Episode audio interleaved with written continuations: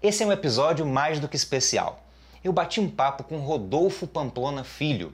Rodolfo é juiz do trabalho, ele é o juiz titular da 32ª Vara do Trabalho de Salvador, é professor do curso de graduação em Direito na UFBA, também professor do, do, do programa de pós-graduação em Direito, professor no mestrado e no doutorado em Direito da UFBA, além de ser professor na Faculdade Baiana de Direito, de ser professor na Unifax, ser professor do Centro de Estudos Renato Saraiva, do CERS, além de uma série de outros lugares em que ele é, dá aula na graduação, na pós-graduação, que mandar para ele, ele mata no peito e chuta para o gol. Rodolfo já tem 79 livros publicados, tem mais três aí né, em vias de publicação e mais um bocado aí na ideia em processo de desenvolvimento. Então ele é um fenômeno aí de produtividade, além evidentemente dos livros, né, tantos artigos e outros textos publicados. Rodolfo é poeta, né? Rodolfo é cantor da banda Crooners in Concert, né? Rodolfo é um multitalentoso, é, profissional e pessoa, é uma das pessoas mais humildes que eu conheço. Eu quando né, mandei uma mensagem para ele perguntando se seria possível, de repente, quem sabe um dia ele me concedeu entrevista para o canal. Ele respondeu dizendo: segunda, uma da tarde, tá bom? E, bom, a gente se encontrou e bateu esse papo.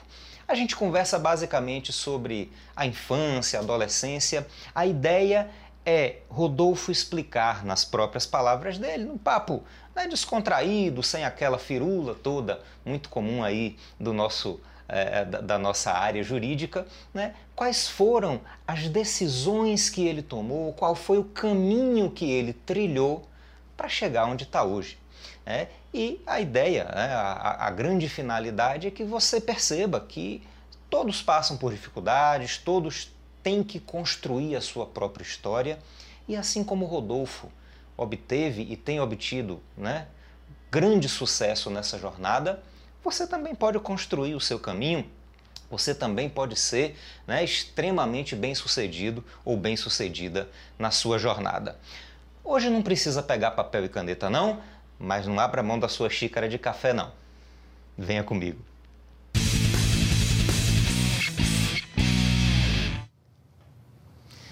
Olá, eu estou aqui com Rodolfo Pamplona, a grande figura aí do um grande um dos maiores nomes do direito brasileiro, é autor aí de muitas dezenas de livros, professor aí dos mais conhecidos e reconhecidos do Brasil. Queria dar as boas-vindas muito obrigado pela entrevista, por disponibilizar seu tempo para conversar aqui com a gente. Para mim é um prazer enorme.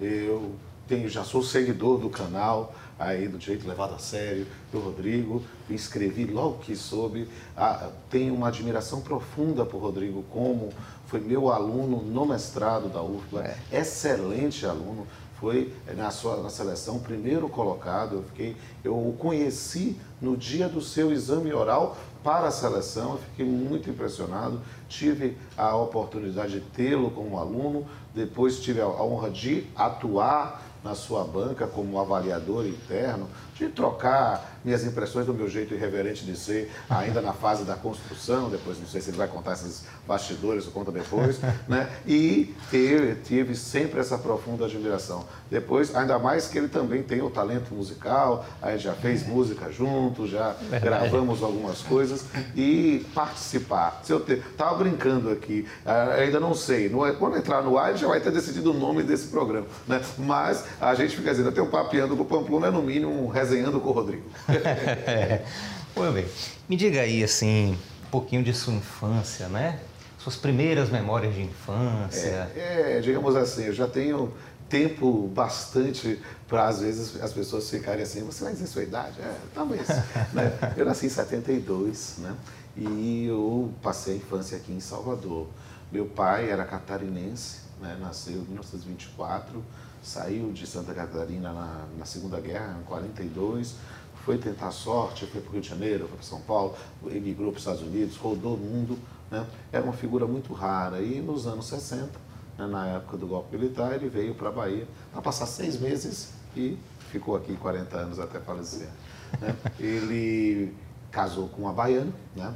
uma professora né, de ensino fundamental né, de Jacobina. Na verdade, eu nasci em Saúde, mas na época Saúde era distrito Jacobina. Então eu dizia que era Jacobina, né, porque minha mãe, eu nasci. Né? Eu nasci e aí passei a infância como um menino de Salvador, né? um soteropolitano. Né? É, cresci ali no bairro de Ondina e passei a minha vida toda como infância na Bahia. Bacana. Você tem irmão? Irmã? Eu tenho, é, eu tenho, tenho, na verdade, a minha, é, com minha mãe, eu, eu tenho um irmão, se chama Luiz Ricardo. Né? Eu sou um, uma novela mexicana, sou Rodolfo Mário, né? não uso Mário, é Rodolfo Mário Luiz Ricardo. Né? Mas Ricardo, meu irmão, emigrou para os Estados Unidos desde 2000, mora lá. Né? É, as diferenças de idade, um ano e nove meses, mas a gente fica brincando dizendo que eu, é, com o falecimento do meu pai, eu assumi a paternidade do meu irmão. Uhum. Né? E é, recentemente né, eu descobri um irmão do primeiro casamento do meu pai. Meu pai era um homem muito rigoroso, muito firme, muito duro, às vezes conservador demais em alguns aspectos.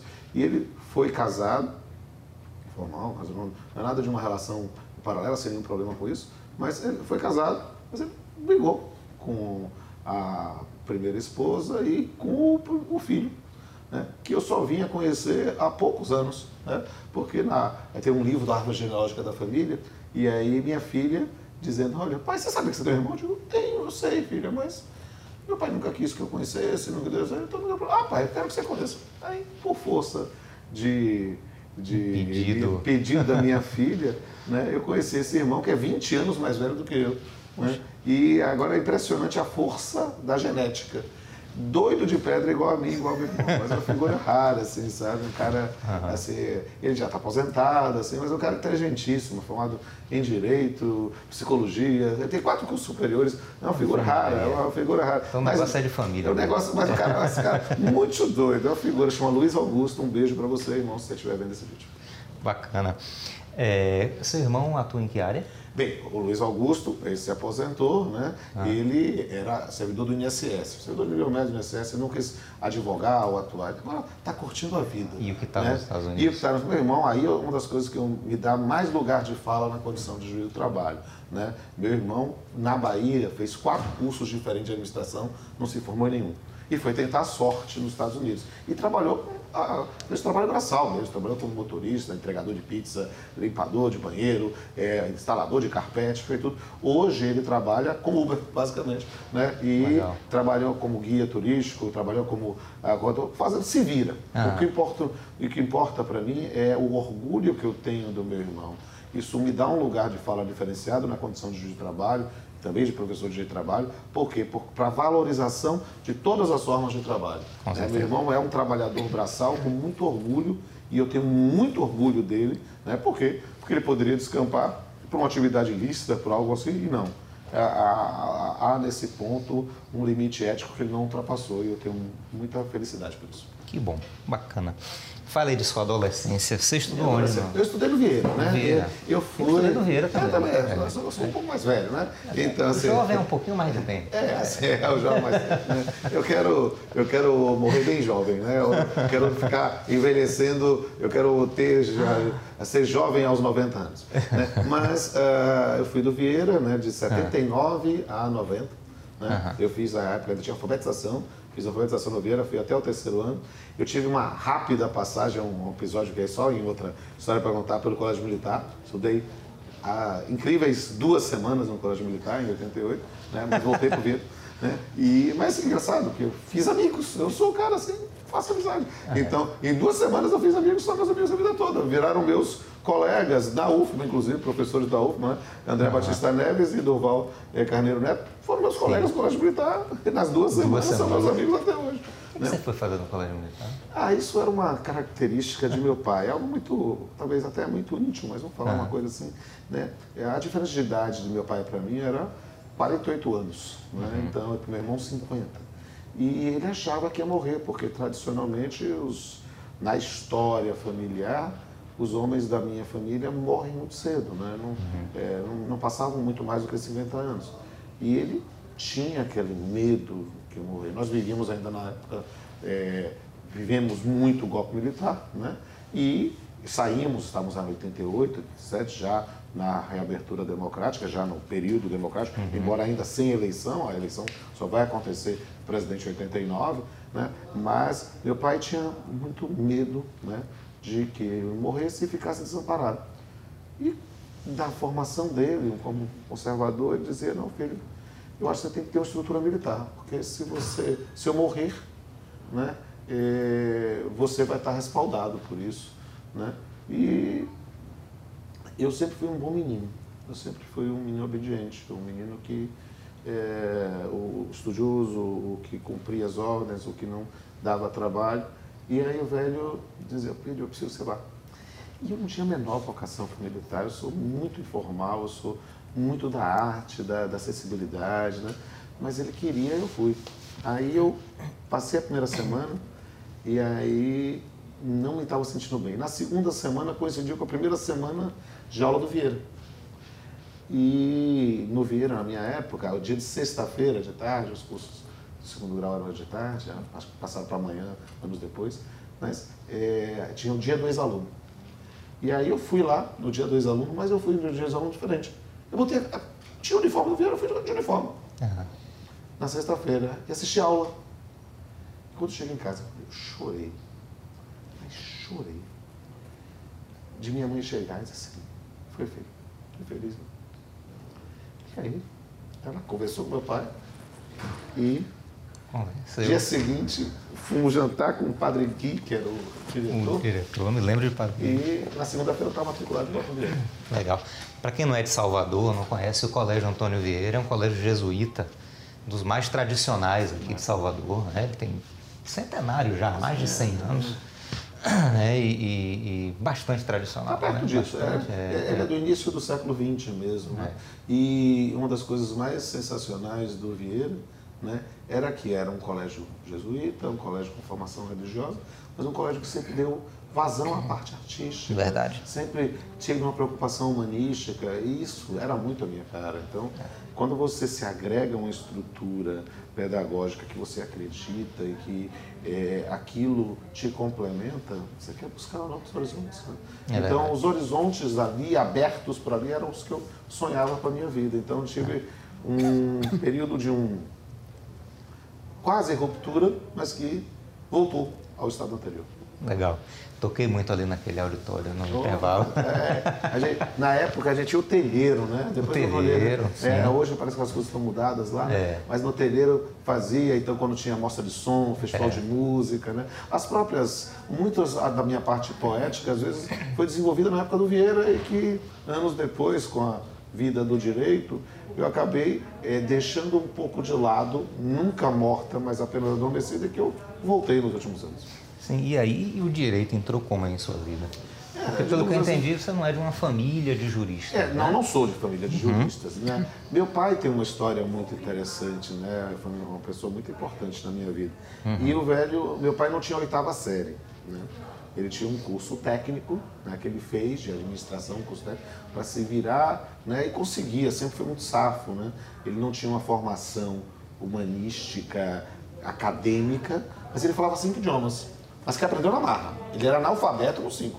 Mas ele falava alemão, inglês, italiano, espanhol, na marra, na marra. E era uma figura muito rara, muito inteligente, né? E, e com todas umas características conservadoras, mas muito inteligente. E nos anos 70, né, ele quis estimular, por motivos familiares, um primo meu que virou uma referência mais velho, né, é o Pedro, até hoje já está aposentado tá, lá em São Paulo, não, em Santa Catarina, trouxe para a Bahia para Pedro estudar direito. E disse, você vai estudar, vai estudar, mas vai aprender a trabalhar. Botou para ser chapa de caminhão, alugou uma. Meu pai era de uma transportadora, uhum. é, botou uma, arranjou uma, um quartinho ali no 2 de julho, né?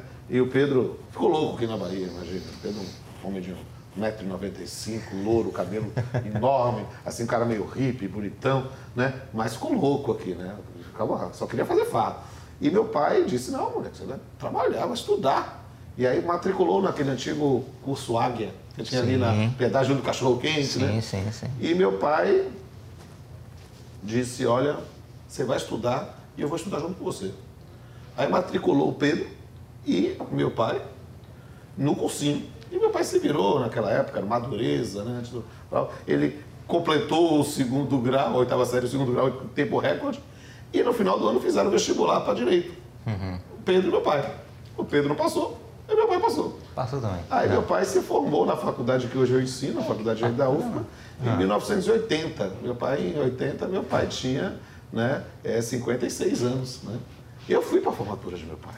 Legal. E meu pai era advogado inscrito na ordem, mas não era alguém de uma cultura jurídica, até porque não teve tempo. Ele fez é. Trabalhando e, e, sem a perspectiva de concurso. Não, ele queria a realização pessoal de fazer um curso. Às vezes, muitos nossos alunos, é às vezes, isso a gente, como professor, a gente precisa ter a sensibilidade Verdade. de fazer esses diagnósticos. Às vezes nós temos alunos eles estão focados para ir para a atividade acadêmica, ir para a atividade eh, profissional estricto senso, na atividade fim, ser juiz, promotor, advogado, e há outros que queriam realizar o sonho do título superior, realizar o sonho de se tornar bacharel em direito e, eventualmente, claro, ser advogado, coisa do tipo, né? Mas fizeram. Meu pai era assim. Uhum. Então ele era muito safra, muito inteligente, falava muito bem, né? cantava, era assim, mas dentro do estilo dele. Então ele fez isso. Então o que aconteceu? Ele formou-se em Direito 80, foi para a formatura e aquela coisa de fazer direito, fazer direito. Eu já não tinha realizado um sonho dele que era ser militar. Na época de fazer faculdade, na hora de fazer o vestibular, né? eu não sabia o que, eu ia fazer. Eu era o melhor aluno de matemática e de física né, do dia. No, no vestibular da UFBA, eu fui a maior nota do vestibular da UFBA de, em física, não foi de engenharia, foi minha. Mas é, é, na época a gente não era como hoje, SISU, que tem que fazer depois, uhum. não, é, tinha que fazer. E, e, foi meio automático. Meu pai me inscreveu no vestibular. O cúmulo da rebeldia para mim foi colocar como segunda opção economia em vez de processamento de dados. Mas eu acabei indo para o direito, foi natural nesse ponto. Na época meu pai estava na faculdade, minha mãe ainda trabalhava, né? E às vezes não tinha babá no sábado. Aí que meu pai, meu pai levava. Eu lembro, fazendo uma homenagem aqui, eu lembro de assistir aula de Thomas Bacelar sábado de manhã com meu pai. Claro que eu tinha 5, 6 anos de idade, eu ficava desenhando. Mas como eu sempre tive uma memória muito acima da média, eu não esqueço da vivência. Isso foi algo assim muito importante. Então, anos depois, me tornar aluno da faculdade, onde meu pai me levava pequeno, onde meu pai se formou, e depois né, é, me tornar professor, e depois levar o meu filho. Né? né eu me lembro uma das coisas mais legais quando eu assumi na UFBA, eu, meu filho era pequenininho, Rodolfinho, hoje é um homemzinho, né? mas ele era pequenininho, eu soltava Rodolfinho ali na, naqueles corredores, ele saía correndo. Aí as minhas alunas, meus orientantes queriam pegar ele, ele dava nó e todo mundo saía. Eu me lembro do professor Fernando Santana se acabando de rir, porque o menino corria para tudo quanto é daquelas rampas, né? E aí é, eu, eu acabo, e você foi meu aluno, é, eu sempre acreditei em essências. Né? Então, é, eu acho que a gente pode ensinar direito sem ser chato uhum. sem fazer pose, sabe? A gente que gostava do metal dos anos 70, 80, não tinha nos anos 80 a figura do poser, é, né? que era é, o cara que é. fazia pose. Às é. vezes o poser é apenas uma versão metal dos bacharéis em direito. É verdade. Porque os caras precisam fazer uma pose terrível para dizer alguma coisa que às vezes é óbvia. É. Né? E aí é algo que, para mim, é uma realização é, ter ido para o direito, um lugar que meu pai se formou, um lugar que eu estou, lugar que meus filhos frequentam, eles não, não querem ir para direito e eu preciso respeitar as vontades deles, mas é, é, é muito legal, sabe? É muito uhum. é, compensador, reconfortante né? eu ter escolhido uma carreira que eu não tinha certeza se era o que eu queria, mas que o, o destino conspirou para que eu fizesse. Bacana. E aí você concluiu o curso? É, eu, eu, eu, eu fiz algumas maluquices, não é mesmo?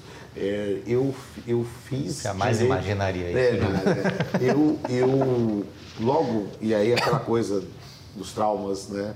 Meu pai me preparando para a morte dele desde que eu tinha 5 anos de idade. Uhum. Eu entrei na faculdade no vestibular 90 para 91.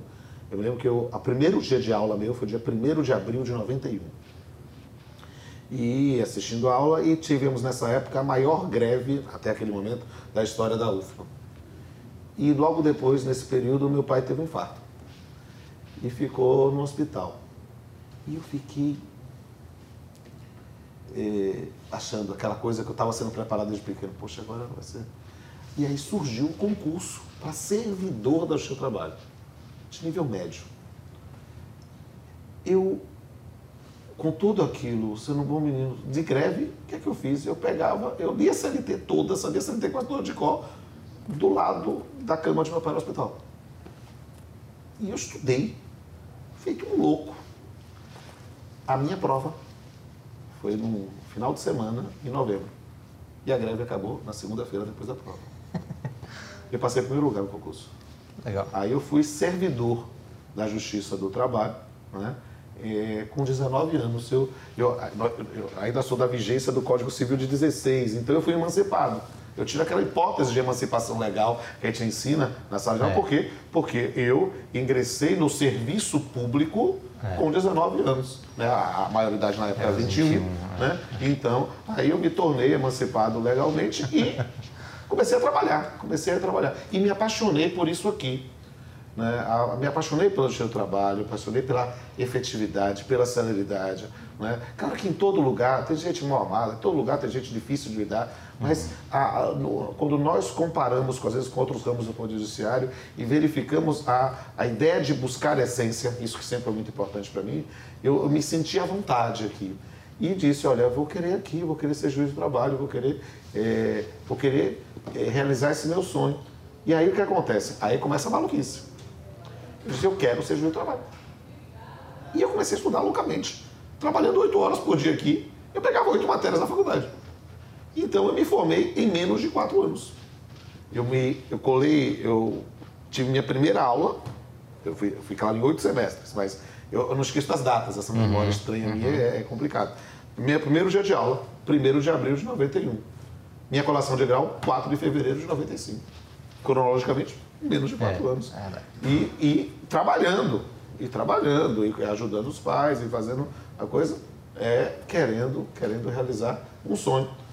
E, não sei, aí eu posso dizer nesse ponto, foi uma coisa assim estranha, porque eu me formei em 4 de fevereiro, virei juiz 10 de julho. Mesmo ano? Mesmo ano. Cinco meses e seis dias. Que legal. Legal, e, tinha e... 23 anos, né? É verdade. Aí depois veio mestrado, doutorado. Aí eu engatei, na verdade, também foi uma das coisas mais loucas da minha vida, né? no grau de loucura. Né? Eu me formei e fui fazer seleção para o mestrado porque eu, na verdade, eu fiz a seleção para o mestrado antes de me formar, no final, por volta de novembro. Né? Fui aprovado, aí é, engatei o mestrado com a, com a, a formatura e porque eu não esperava que ia ter concurso. Então eu estava querendo realizar um outro sonho, que era ser professor. Só que aconteceu. Olha que loucura. Eu me inscrevi para mestrado em novembro.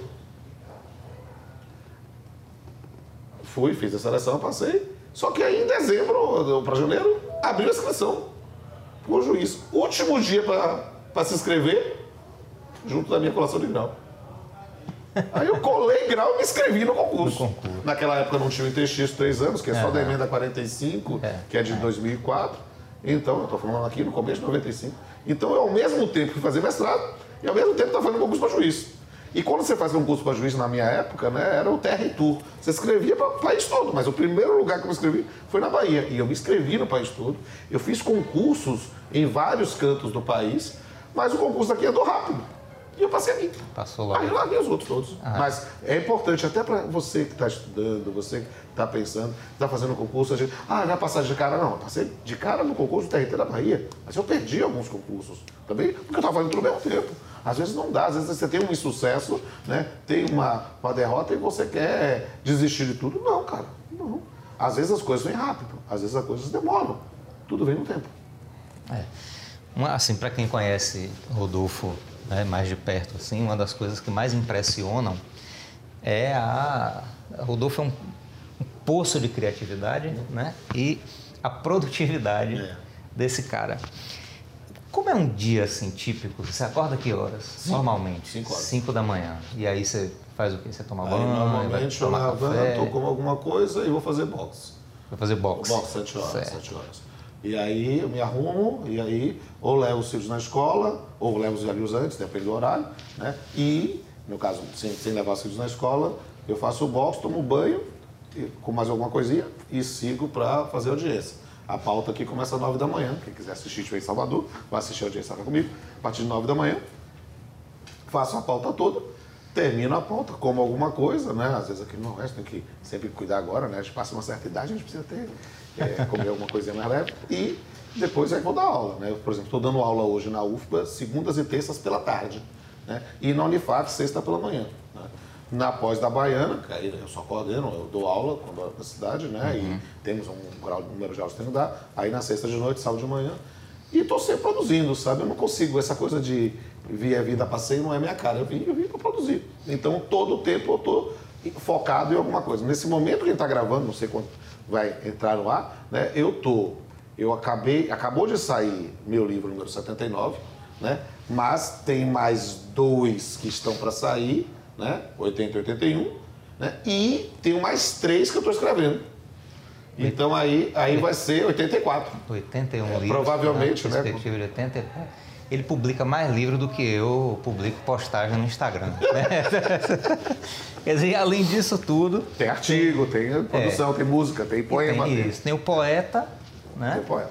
E o crooner, o é, cantor. Crooner, o cantor, né? É. É, é, é a questão do crooner foi uma coisa muito engraçada nessas coisas da vida, ou dramática, não sei. Ah. Meu pai faleceu em 2002, 3 de maio de 2002. Né? E meu irmão emigrou desde 2000 então eu virei arrimo de família da minha mãe, né? Que aí estava tomando conta da minha mãe.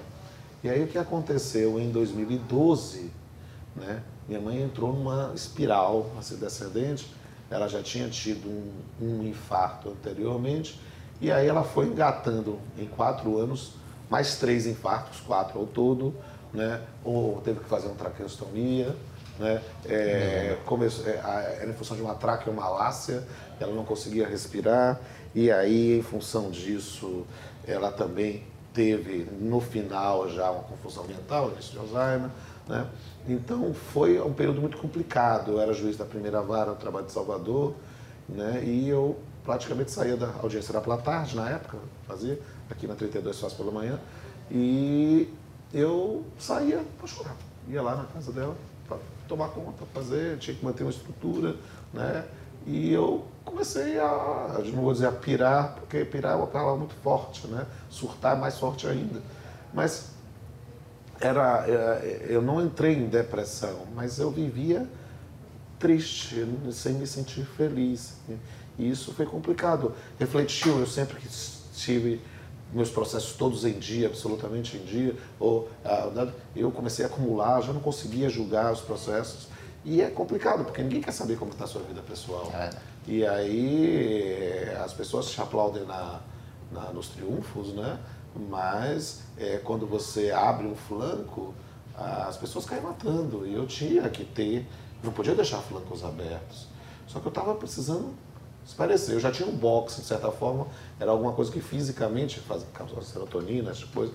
Mas eu precisava de alguma coisa. Eu encontrei um companheiro de música da época do Vieira, dos festivais, ele era do Sartre, era do Vieira, né? mas que era professor também. E foi uma boa ideia de fazer, fosse a minha voz diferenciada, ele queria fazer um projeto de Elvis, e o projeto de Elvis descambou para um projeto de jazz, e ele já tinha outros músicos, a gente agregou, virou, virou algo muito particular. Então as pessoas, os meus detratores, eles dizem que eu fiquei maluco e resolvi cantar. e eu costumo dizer que, na verdade, eu resolvi cantar para não ficar não maluco. Ficar maluco é. Entende? Então, foi algo que surgiu. É, obviamente eu faço absolutamente de graça, toda vez que ele toca em algum lugar, eu exijo um contrato por escrito, dizendo, olha, eu não quero receber nada.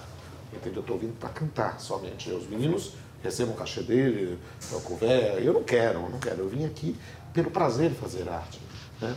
E, e, e é algo que me deu uma renovada do ponto de vista é, emocional, do ponto de vista para aguentar isso, até o falecimento de minha mãe porque aí eu consegui administrar sem ficar louco e com o falecimento de minha mãe e aí a superação do luto, o luto é um processo complicado, uhum. eu aí eu entrei no modo foco total novamente. Então hoje eu costumo dizer, eu faço uma vez por mês, né, você acompanha no Instagram, uma vez por mês eu faço propositalmente, eu chamo de postagem ostentação. É minha prestação de, de contas à comunidade, até para poder fazer tudo que eu faço. Eu não estou em dia, estou zerado. Em dia é se o processo estiver comigo até 60 dias. Eu estou julgando os processos do dia. Hoje eu vou julgar os processos concluídos hoje. Né? Por quê? Porque eu não posso abrir flanco. Entende? E, e não foi fácil. Não foi fácil. Fazendo tudo o que eu faço, mesmo que eu não fizesse nada, Continuaria. não seria, fácil, não é. seria difícil. Verdade. Mas eu não posso, é, nesse ponto, fazer diferente, né? porque é algo que é uma frase comum e eu repito com frequência, você vai ter vida, a palavra ensina e o exemplo arrasta. E eu diria mais, o compromisso gera a missão. A minha missão é cumprir a prestação justicional. Muito bem. E aí, assim, para a gente poder Sim, claro. encerrar, diga ó, se uma mensagem que você queira deixar para aquela pessoa que está ali começando o curso de direito, não sabe muito bem para que isso vai servir, para que lado vai. Olha, é, é- é complicado. Às vezes a gente está num começo de vida, ou às vezes até já viveu e resolveu fazer direito agora, a gente não sabe bem o que é que vai fazer, o que é que a gente vai realizar. E eu vou lhe dizer o seguinte, vale a pena. Vale a pena no que você decidir para a sua vida, não precisa ser só direito. Pensando para você que é do direito, eu vou dizer, olha, eu entrei na faculdade sem saber se fazia direito. Os meus, eu tive uma professora de matemática no Vieira, né? É, pode ter sido até sua professora, né? Ela ficou sem falar comigo duas semanas quando, disseram que, quando a pessoa disseram que eu ia fazer direito. Porque eu era aquela coisa um nerd, um CDF, então dizia lá, Pamplona, você vai fazer engenharia, o quê? Não, não, não tinha direito a fazer. E eu não fui fazer engenharia, não fui fazer processamento, eh, fui fazer direito.